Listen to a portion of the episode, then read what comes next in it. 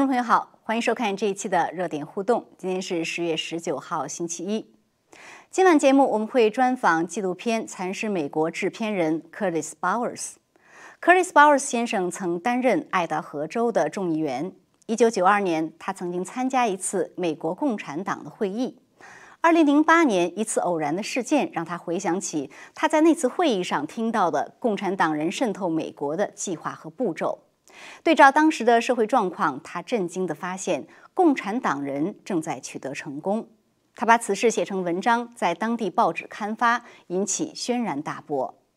之后，他历经两年的调查和走访，制作了纪录片《蚕食美国》（Agenda: Grinding America Down）。《蚕食美国》上映后引起了轰动，并获得电影节大奖。五年后的二零一五年，《蚕食美国二：欺诈大师》问世。《阐释美国》被影评人士称为揭露共产主义者如何处心积虑夺取美国最有利的作品。第二部影片的推出正是2016大选前一年。在影片里，鲍尔斯先生说：“2016 年是在我有生之年最后一次，我们还有可能选出一位保守派总统。”一年之后，川普总统赢得选举。现在正值二零二零大选前夕，而二零二零大选也许是美国历史上最重要的一次大选。本期节目呢，我们邀请鲍尔斯先生来谈一谈他的这两部纪录片，以及为什么影片中传递的信息和今天的美国现状休戚相关。专访结束后呢，我们还会邀请中国问题专家恒河先生做即时点评。那么今天的采访呢，会用英文进行。鲍尔先生在回答问题时会有同声翻译。在提问时呢，我也会用英文很快解释一下我的问题。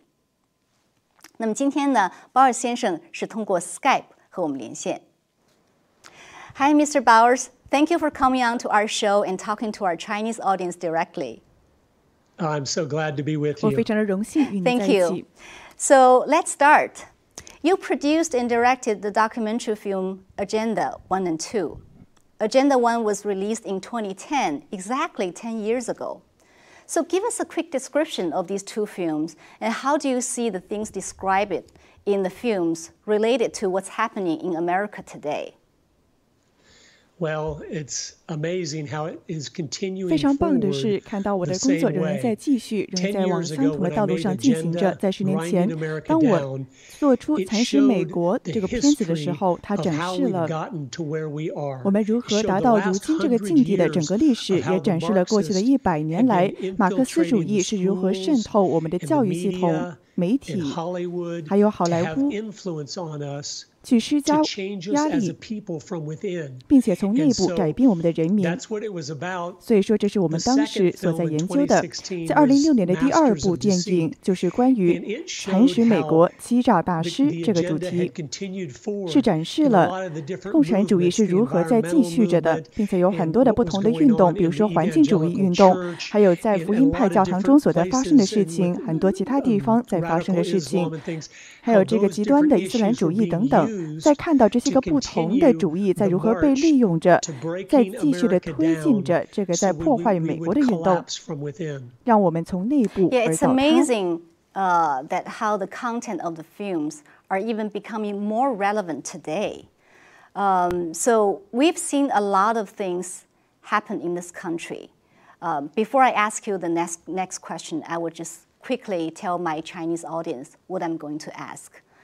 嗯，所以刚才呢，鲍尔先生只是很快的回顾了一下他这两部电影的内容。那么下面呢，我想请他深入谈一谈，就是呃，到底美国社会这些年受了什么样的影响？特别是今年我们看到很多在美国社会发生的事情，呃，很多中国人都觉得似乎是一个美国版的文化大革命上演。他怎么看？然后他认为为什么在美国会出现这样的事情？Uh, so, Mr. Bowers, we've seen a lot of things happen in this country since the summer, such, such as rioting, looting, toppling of America's historical statues, and even burning of the American flags. They all look so familiar to Chinese people, and they feel like they're experiencing the American version of China's Cultural Revolution. Cultural Revolution happened in China from 1966 to 1976. It lasted 10 years. During that time, traditional Chinese culture were being destroyed, temples burned down, scripts and paintings burned.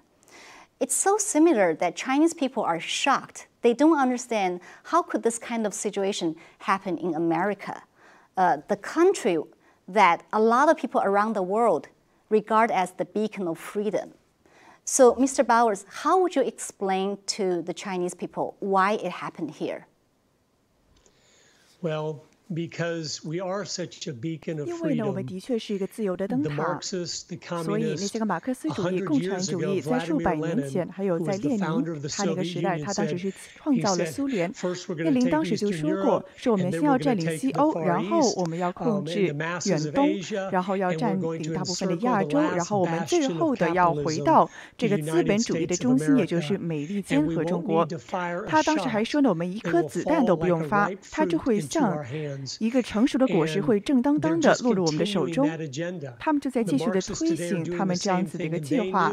今天马克思主义者然在做做同样的事情他们知道如果说他们想像占领了中国一样占领美国的话你想象在中国当时的毛泽东等等。他们首先想要摧毁我们的文化并且移除我们的历史。然后呢他们是想要去激起人们去让他们进行革命然后他们就会摧毁自己的国家。这就是马克思主义的策略他们在每一个国家都是这么搞的想要把这个国家所占领。而他们基本上都是在幕后去这么在过去的一百多年来怎么做的。但是现在因为他们影响到了学校中的孩子他们知道原来他们得到了大多数年轻人的支持最近在美国的一项民调显示，有整整百分之七十的年轻人都希希望有社会主义，而且有百分之三十的年轻人，他们竟然是支持共产主义的。那当然了，这些个年轻人其实他们根本就不知道这些东西到底是什么，但是他们被洗脑了，他们以为这些东西是好的，是公平的。但是你们都知道，中国的人民也深知，全世界任何一个人都知道。这就是一个谎言他从来都不会去兑现他们的诺言。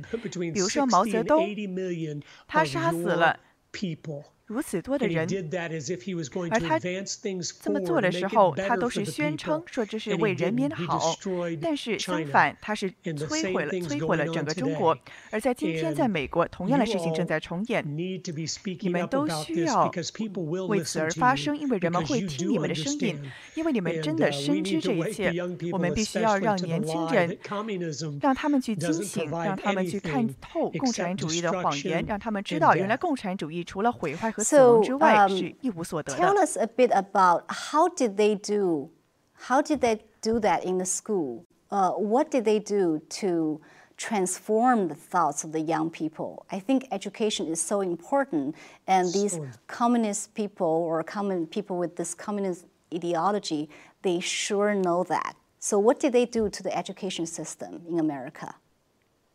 我们方菲刚才问他们对教育系统做了些什么。鲍尔斯回答说：“如果你看一下共产主义从五八年到现在他们的目标的话，你看到 FBI 他们是潜伏去调查很多这些共产主义的组织，去听一下他们到底在谈些什么，他们想对我们国家做些什么。他们就列出了他们的四十五个目标，然后你可以在网上搜一搜，你就查说四十五个共产主义现在的目标。那么其中的这个目标，第十七个目标就是要。”完全的掌控学校，并且把他们用作当成这个社会主义的传声筒，去影响到他们的课程。而这些呢目标都是在他们的明黑纸白字中所写出来的。我们知道他们有一个精心策划的计划，想要去打败我们。比如说，在这个屏幕上你就看到了，就是第十七个目标。而在五十年前，他们就开始。把这种社会主义的理念交给孩子们了。他想要孩子们觉得说社会主义是好的，它是公平的，它是公正的。你知道为什么吗？因为你必须得去，你在达到共产主义之前，你得先经过社会主义。比如说列宁，苏联的创建人，他当时就说过，他说的社会主义就是通往共产主义的道路。你从一个完全自由市场的系统，不可能一下子跳到共产主义的，因为那些个在自由贸易中的人民，他们还拥有着财富以及生产的能力，他们有着如此多的权利，所以你不可以一下子把他们推到共产主义。但是如果你先把它过渡到社会主义的话，先让这个政府完全的掌权，然后呢再进行到共产主义，就会轻而易举了，因为你那个时候就已经完全的掌控了整个社会了。这就是为什么那些个共产主义其实都是由社会主义所过渡过去的。Give us one more example of how uh, the communism uses uh, like a, a seemingly noble cause, but trying to push their own agenda. 那方便提问，可以给个例子吗？看共产主义是如何用着很华丽的名号去达成他们自己的目的的。 鲍尔先生回答说：“有些时候他们会用一个问题，或者用一个真实的问题，又或者制造出来一个问题，但是他们会绑架整个的运动，去让这个解决的方法呢？这个问题的解决方法，其实他根本就解决不了这个问题。相反呢，其实是推进他们自己本身的计谋和目标的。”那比如说，其中一个事情，就是对这个美国的非裔社区所发生的，他们没有。得到他们所应该得到的对待，很长时间以来都是这样子的。但是在一九六零年代的时候，我们有这个公民平权运动，所有人当时都说：“哦，你的肤色根本就不重要，你是个人类，而且你还是个美国人，你非常的有价值，非常的重要，你是在神的形象下所创造出来的，所以每个人都要有相同的权利。”所以当时就开始实施这一系列的政策了。但是在那个时候，大部分的非裔人呢？从林肯那个时代开始，他们都是往共和党投票的，因为共和党是让他们自由了的党派。但是，Lyndon Johnson 这个民主党当时的 Lyndon Johnson，他们当时倒起说：“哎，等一下，我们需要那些个黑人的票投给我们才行。”他们当时想要争取黑人的票，所以说他们有这个叫做“伟大社会”的项目。那我一直是想说。他们当时是希望这个社项目能够帮助黑人社区的，但是我后来开始读了一些个白宫的解密的文件，然后要看一下国会的记录，然后我发现了什么呢？原来呢，他们当时去推行这个伟大社会项目的时候，其中一个参议员 Monahan 参议员他就告诉。Johnson 总统，他说：“总统先生，如果你要把这个项目给通过的话，他就会摧毁在美国的黑人家庭，他会摧毁整个黑人家庭的结构，他们连婚都结不了了。你将会破裂他们的婚姻，你还会分散他们的家庭。而当时 Johnson 总统，他不是说哦，我不知道啊，他说的，我不管他就行了。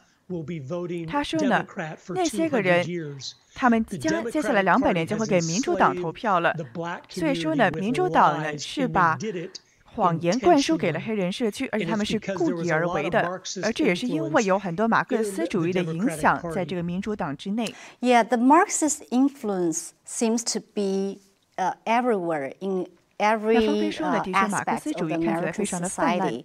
Uh, like you described in the film, in the last almost hundred years or so. Um, we don't have too much time to talk in detail, but I have one question. Why did we allow it to happen? 那我有一个问题，就是为什么我们容忍了这一切的发生呢？鲍尔斯先生回答说：“我们都可能觉得，哦，对美国来说什么都发生不了，因为美国是美国嘛。我们这么的繁忙，我们特别享受美国。” 而且，我们就让他们去教我们的孩子，让他们教育我们的孩子，把我们所有父母的责任都给了这个系统了。但是突然事情开始发生改变了，但是我们太忙了，没有注意到这一点。我们可能都在享受生活，打高尔夫，都在享受这个伟大的国家给我们带来的一切。所以说，他们渐渐的参与进来了，他们渐渐的渗透进来了，他们有终于影响到了这些个体制，然后呢，就改变我们的人民从内。步让我们发生改变，他们开始向我们施加影响，并且改变我们思想的方式，改变我们行为的方式。那我觉得之所以发生的是因为我们太天真了，我们天真的以为对美国来说什么都不可能发生。我们当时没有意识到，说真的没有人想要去影响到美国。我们都以为所有人与我们一起 想的都是一样的，但是其实他们与我们想的是不一样的。呃，under the radar。Um, okay, well, Uh, I just want to quickly explain to our Chinese audience a little bit. Um, 所以刚才呢，鲍尔呃鲍尔先生就是在说了一下，在美国呃这个近百年来，共产主义其实是有计划的、处心积虑的在渗透和危害美国。呃，那我们的翻译 Iris 呢，他刚才在鲍尔先生讲的时候，基本上都已经翻出翻了他的这个主要的意思。呃，那我这边就不再重复。但是下面呢，我想问一下鲍尔斯先生有关现在呃拜登父子这样一个电邮门和腐败门的丑闻，看他怎么看这个事情，以及他怎么看中共在这个事情中的角色。Okay, so Mr. Bowers, uh, another question for you. It's now less than three weeks to the election day, and we just saw the biggest October surprise so far. The story is still evolving. According to Mayor Giuliani and information from various sources and news outlets, Hunter Biden, and possibly his father Joe Biden too, has profited from foreign entities and government, especially from the CCP government. Trump campaign issued a statement saying that uh, Joe Biden was compromised by the Chinese Communist Party. What's your take on this whole thing? 那非常悲伤的看到了这个事实，但是在美国其实特别的普遍，有很多的我们的政治家，一旦他们被选上了，他们就变成了为了他们自己了，不是为了美国了，也不是为了代表人民了，都是为了他们自身的要得到的钱，他们在想自己能赚多少钱。的确，中国的政府给了整整。一点给了等等十五亿美元，给到了拜登的儿子亨特，去让他投资。还有乌克兰的政府也给了他四百万美元，这都是因为如此。还有俄罗斯给了他三百五十万美元，是莫斯科市长的夫人给了他这么多钱，所以是个完全的腐败。但是我们对此不应不应该感到惊讶。还有希拉里。他当时呢，在奥巴马政府任期下去了俄罗斯的时候，他当时游览俄罗斯的时候，他当时从俄罗斯回来，他得到了超过整整一亿美元，是个人的捐款，捐款给了他私人的基金会。我们当时竟然对此都没有调查，对此是束手旁观的。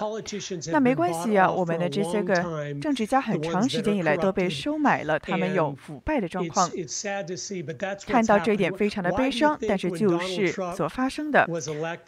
你看到川普当时胜选的时候，他们就开始说：“哦，他与俄罗斯勾结了。为什么呢？因为他们才是那些个与俄罗斯同流合污的人。马克思主义的这个策略就是说，经常坏人先告状。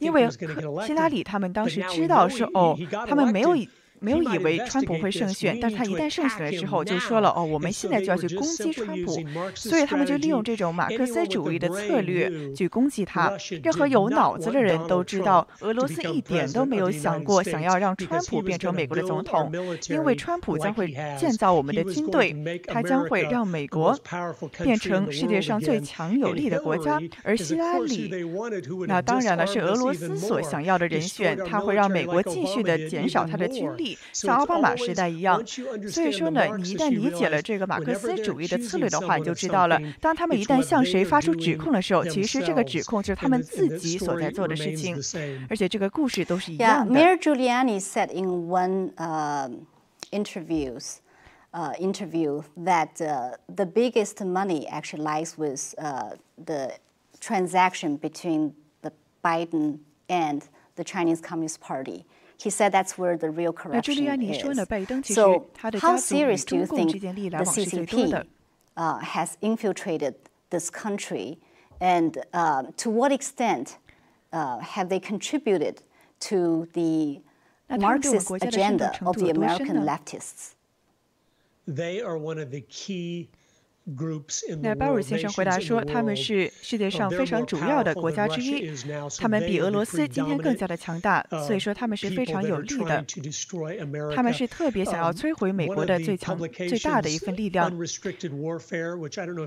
那有一个报告呢，是叫做 Unrestricted Warfare，在无限制、无限制战争。它是展示了说，原来在一九九年开始，他们就有这个要摧毁美国的计划了。因为如果美国没落的话，话，谁变成世界上的超级力量呢？毫无质疑，就是中国，还没有其他人能够与其比拟的。整个世界就剩下中国了，就是美国和中国。而中共呢，就像每一个共产党一样的，他们想要占据整个世界的力量。他。在达成整个世界的霸权之前，都不会善罢甘休的，就像列宁所说的。所以说，中国对我们来说，对我们国家来说，是个非常重大的威胁。我都不敢相信，我们与他有着自由的贸易。我们应该成为一个关怀人民的国家，关怀所有人民的国家。直到你，我们应该说呢，直到你的人民自由之前，我们都不会再购买任何在你国家所生产的东西。我们也不会允许我们的国。公司去那里做生意，因为你们国家那些个人民也是受到珍视的。你应该让他们有权利去为他们的领导者而投票，并且呢，让他们有平等的工资、工资，并且去选择他们的工作岗位。那很抱歉了，美国的市场对你们是关上大门的。如果你们我们能够这么做的话，我们就会向他们施加巨大的压力，让他们屈服了。但是现在呢，是试图去讨好他，因为呢，我们的政府大多数。除了川普之外，他们都觉得这个绥靖政策会有效。但是我告诉你吧，对中共软弱、对共产党软弱是毫无没有作用的，因为他们会觉得你特别的软弱。And they try to buy world leaders and key political figures, and that's what happened with some of the things that we see lately. That's right. That's exactly right. Because they 你没说错，因为呢，他们知道。Politics has a lot of power 政治家有非常大的力量，还有影响力。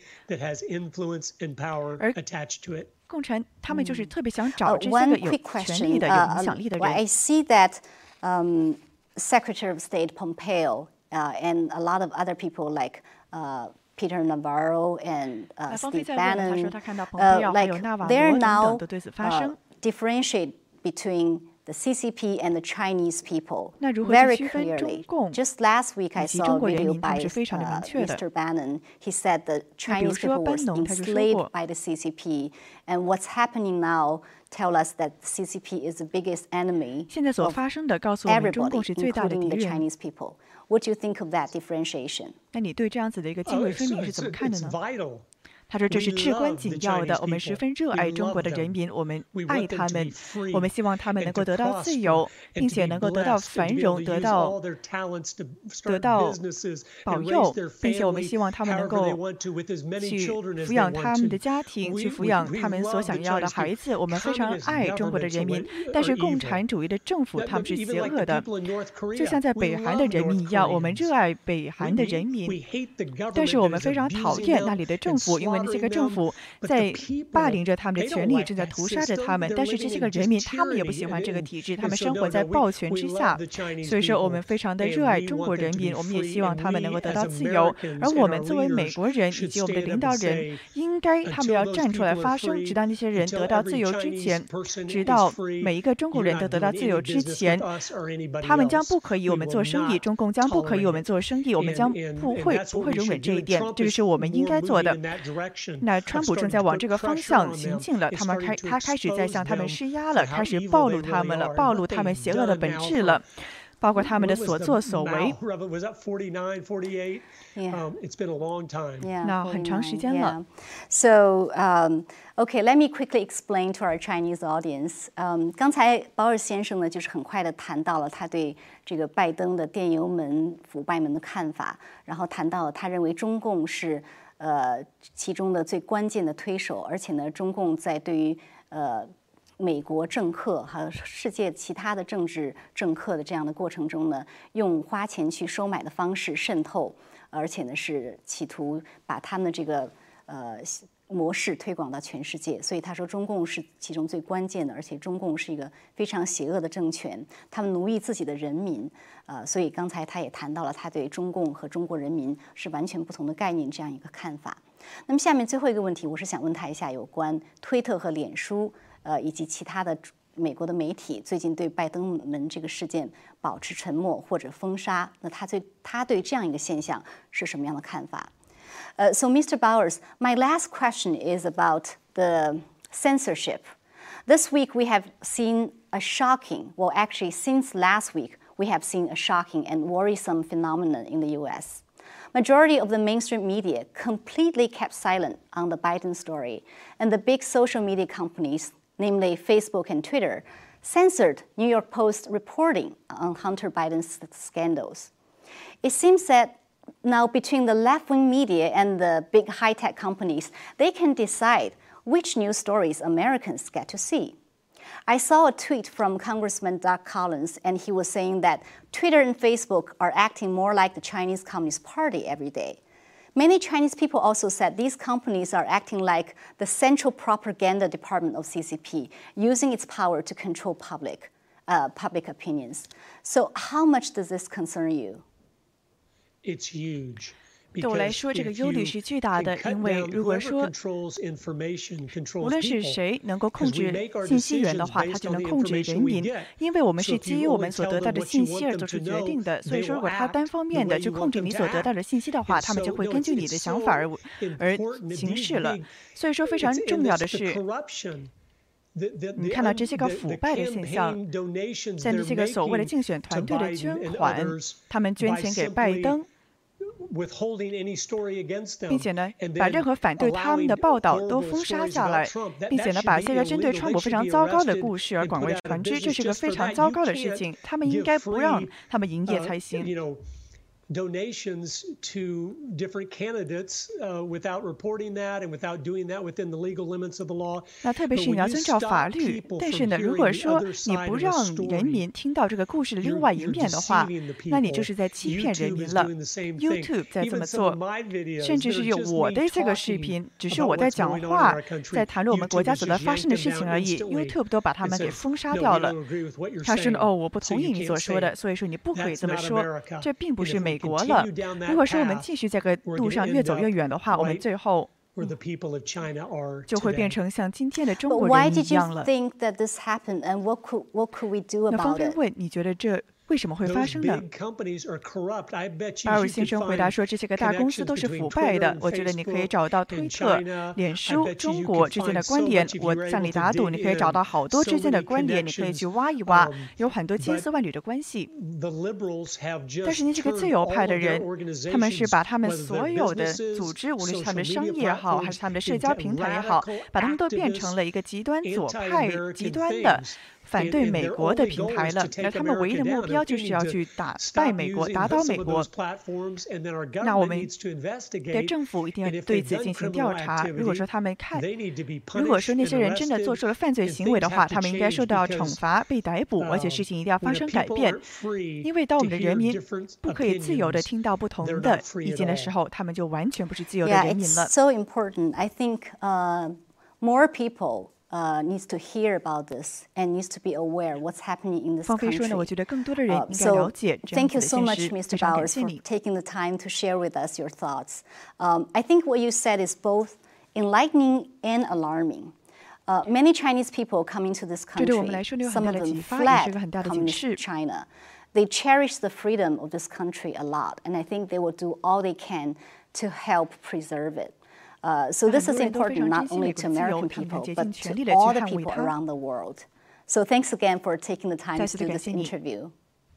You're welcome. Keep up the good work of what you're doing. 很客气，要继续做你非常出色的工作，去向人民告诉他们真相，因为这是至关紧要的。Thank you so much, Mr. Bowers. I hope you um, you're ready to vote in the upcoming election. Yes, can't wait. 是的，我等不及要在接下来大选中投票了。Bye. 好的，那观众朋友，刚才呢，我们是跟巴尔斯先生有了这样的一个采访。呃，最后一个问题，他也谈到了，就是他认为，呃，在美国的现在的这些大的公司的呃信息封锁，如果再这样下去的话，真的是会像在中共的这样的一个治下的国家这样的一个信息封锁。呃，那所以呢，刚才我们的这个。呃，翻译 Iris 小姐呢，也是帮我们全程做了翻译啊，我们非常感谢她今天能帮我们做同声翻译。呃，下面我们想请中国问题专家恒河先生来做一些即时点评。那么恒河先生呢，也是通过 Skype 跟我们连线。好的，恒河先生您好。哎，张飞好，大家好。好的，好，那很快，刚才您听了我跟鲍尔斯先生这样一个采访，跟我们很快谈谈你有什么样的感想？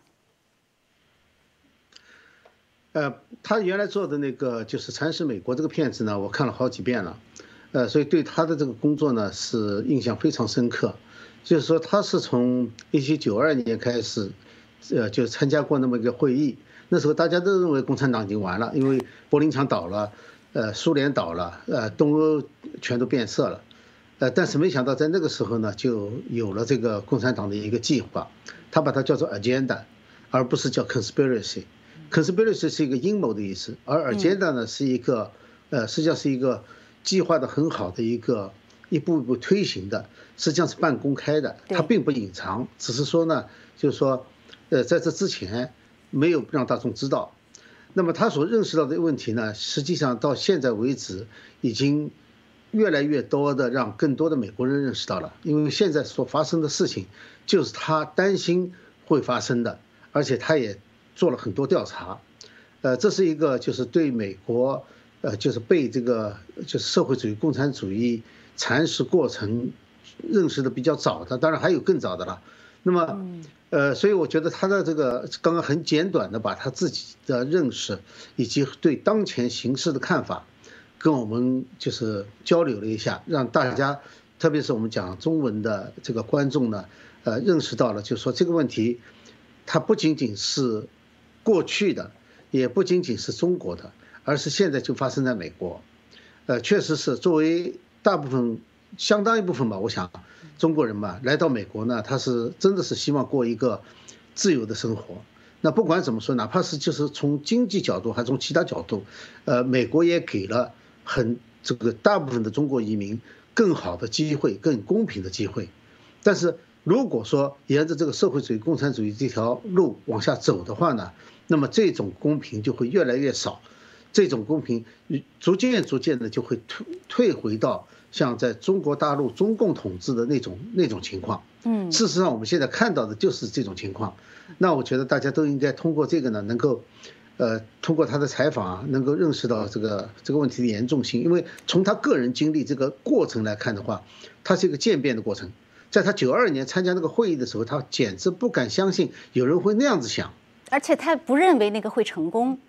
他根本就没想到这个会成功，一直到了十几年以后，呃，当他接触到他当时作为一个就是人民选的代表，对，接触到一个提案的时候，他才想起来十多年前他参加过的那个会议，嗯，美国共产党的会议，才想起来那时候他们提出来的一些口号，正在他送到他面前的提案当中体现出来，就是我们每天在这里经历的很多事情。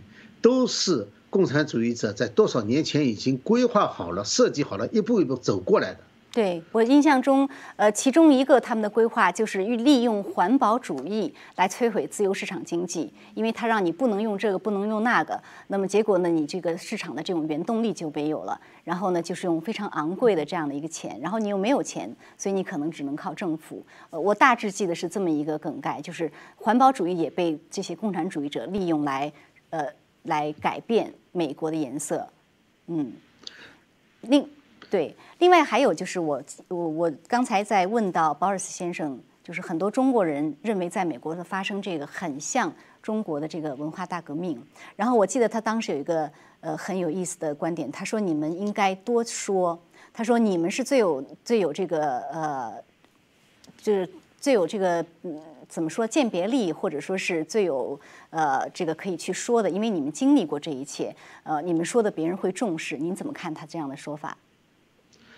呃，如果你看过他的两部片子的话呢，你就发现，你就会发现，他采访了很多来自前共产主义国家的人，包括古巴人，而最近这次大选这个期间呢，在这之前呢，我们知道美国有一些保守派呢，开始就是反对这个。啊，共产主义和社会主义的思潮，那么也有很多就是前共产主义、前社会主义，就前社会主义国家的民众呢出来说话。我印象很深的呢是古巴和委内瑞拉人，呃，那么他们谈到呢，就是他们国家所经历的一切，正好就是现在美国的左派的一些竞选口号和他们的方针。那些方针呢，在他们国家，他们国家的社会主义者。古巴的是暴力革命，委内瑞拉的是民选上去的，他用的就是这些听上去非常美好的，但实际上是不可能实现的这种口号上台的，是选上去的。重要的并不是在于像原来东欧国家被苏联统治，他们很容易的就只要有机会就可以反抗。最困难的就是像这种委内瑞拉这样子选举上去的，选举上去以后，那么那种空洞的这种许诺全都不实现了。但这时候呢，他们已经掌握了权力，人民再也没有机会去推翻他们了。所以这造造成了现在委内瑞拉那种情况。所以我觉得这个对于中国人来说的话，其实我们的经历是最能证明这一点的。当年其实人民没有选择中共，是苏联共产党支持中共夺取政权。嗯，美国犯了一个错误，就是美国认为不干涉中国内政，但是在中国的内政被另外一个大国干涉的时候，嗯，美国放弃了，是，这导致了今天所发生的事情。所以其实那些口号，就今天宣传的那些口号，中国人都非常熟悉。中国的这个共产党的宣传。他不仅是在夺取政权之前对人民的谎言，就在夺取政权以后还持续的用这种谎言，一直到今天，他还在用这种谎言去给中国人洗脑。对，比如说中国的人权比世界其他国家好五倍之类的哈。对，呃，外交部发言人这些每天都在撒谎，这个这个问题很严重，严重是什么呢？就是他。总有一部分人是相信他的谎言的，即使自己生活在水深火热之中，他也相信他有这个力量和有这个义务去解救其他的比他生活好得多的人，就真会有人相信。所以我觉得，对于华人来说的话，我看到前一段时间新唐人电视台有一些采访，就采访了一些人，就说我们是来自共产中国的，就是共产主义中国的，我们。是逃避那种生活来到这里的，我们不希望美国也变成那样子。是，事实上呢，就是博尔先生也谈到了，就是如果美国被他们摧毁了，这个世界上还有谁能站起来？谁来统治？那就是中国了，就是中共来统治了。确实是这样子的，就是在整个西方阵营当中，美国就是一面旗帜，美国就是要站出来抵挡。我觉得华人都应该出来支持美国抵抗社会主义共产主义的这种力量。对，而且他是说，华人都应该站出来告诉别人，共产主义、社会主义是怎么回事。这些现在美丽的谎言我们都听过，但是实际上是相反的。我认为，我觉得他在呃，希望华人能够更多的向社会去讲述这样的一个真相啊。另外，他还提到了一点，我我刚才您也提到了，他提到就是美国政府过去是用一种 appeasement 啊，绥靖政策、讨好的政策去对待中共。过去我们一直认为说。这个原因主要原因是，呃，美国政府认为这种方式可以让中共走向民主，但是其实呢，我觉得最近通过很多的这样一个腐败案件的爆出啊，可能确实也有一部分原因是因为到后期中共确实用他的金钱收买了很多，呃，政客或者是很多政要，那么在后来呢，这其实是一种利益的苟合了，而不仅仅是因为当初的他一种错判了。您的看法呢？呃，所谓错判的话呢，实际上是一个比较美美妙的说法。在当时，我们知道，就是这个开放的时候啊，呃，我更愿意说的是国际财团、垄断集团和中共勾结起来，利用中国的廉价劳动力和破坏中国的环境资源，来为这些财团和中共的那些利益集团获取最大利益。呃，这个从一开始就是很清楚的。就是说，他输出那些，就是在美国这个比较高的劳动力的这个呃产业，嗯，但是当时你知道这个做人权啊是非常困难的，就是你提交那些关于中共迫害人权甚至劳教产品的这种，呃这种提案，呃这种问题提交给美国海关甚至美国政府的时候，实际上是他们是基本上不管的，不像现在，现在他们是真的是，比如说对新疆某些进口产品。就阻止了。对，我记得非常清楚的是，当时河南有个瑞贝卡，就是做假发的产品。做假发产品呢，当时呢，呃，知道有很多法轮功学员在劳教所里面生产，所以这个故事呢，其实后来又发展成了，就是南华早报的一个英文记者自己去采访，采访以后呢，采访了六家，这个瑞贝河南瑞贝卡这个假发公司啊，有六家国际上的银行投资给他的，就是。是，就是是他的股东，采访了六家银行，有三家大概没有回答，有两家说我们我们不管这种事情，我们不管他具体找什么人去生产，所以他们是明知故犯。然后这个事情呢，后来又被这个 Village Voice，就是纽约的一家那个东村的艺术家的报刊，呃，做了一个深度调查，就是纽约的发型，呃，纽约的发型的那个时尚，其中有相当一段就是讲了这个故事，包括这个南华早报的文章，然后他就提他自己又进行了追踪采访，追踪到就是当时说，呃，法轮功的律师曾经给美国政府提交过一个提案，就是要阻止河南瑞贝卡的。这个商品进进入美国，结果就讲到了，在政府部门受到了一层又一层的阻碍，所以政府部门里有一些人表示非常无可奈何，他们知道这是不对的，这个应该阻止的，但是没有。所以说，这不仅仅是一个呃误判的问题，这里面确实有一个利益的问题，就是说中共呢，它是这样的，它很多利益不是直接交给美国政府，不是交给美国相。就是跟他做生意的那些公司，而是做交给那些有权利的个人，就是说他并不是一个在生意当中给你好处的人。这就是为什么美国有这么大的逆差，美国在贸易上面是吃亏的。嗯，但是亏没有这么大，就是说有相当一部分钱是返回来了，返回给谁了呢？就是返回给这些有权利的腐败的美国官员。他用的是各种方式，就像刚才保安讲的，就是说，比如说给这个希拉里的这个个人基金会啊，呃，又像这次揭露出来的，呃，揭露出来的这个拜登的这种这种情况，这种细节还没有出来，但是呢，他是以这种类型，就是给个人好处的方式来使美国在贸易上整体处于不利的地位，就是说，怎么说呢？就简单的一句话，就是中共输出腐败，对，系统的输出它的腐败。是，所以呃，川普总统也说，这个美国人民被抢劫哈，然后有一些政治的家庭受益，从中发财。所以现在呃，还我们看到说，呃，拜登父子的这个丑闻在不断的发酵。刚才鲍尔先生也谈到了他的看法啊，呃，这个东西的持续的不断的有各种新的信息出来，我认为会让美国人非常震惊。您觉得这个会怎么样改变美国的一个社会生态？呃，包括今年的大选，很快可能还有一两分钟。呃，对今年的大选呢，我倒是没有什么特别觉得会惊奇的地方，因为这个从呃，你如果不看民调的话，你就看这个民间的这个支持，民间的这个造势，呃，各方面来看的话，我倒不觉得有很大的奇怪的地方，除非有绝大就是非常大规模的舞弊行为。呃，当然今年特殊情况，这个邮寄选票。呃，但是我觉得这种总体的趋势，那还真的不是说哪一个阴谋集团就能够改变的。民心总是要体现出来的。呃，这是这个对于选举，我个人嗯不会不觉得有特别大的问题。但关键问题呢，我觉得倒是这个地方性的选举和地方性的呃地方的一些活动。这个就像博伟先生在另一个采访当中谈到的，就是说。美国人能干什么？美国人其实要认识到这一点以后，要从整个美国社会当中清除共产主义社会主义因素，清除中共的腐败因素，这是一个每个人都想卷入的，每个人都必须卷入的长期的工作。它并不是一次选举就就能决定的。当然，选举会起非常重要的作用，但是下下面有很多的路，很多的事情要做。我想美国人认识到这个问题以后。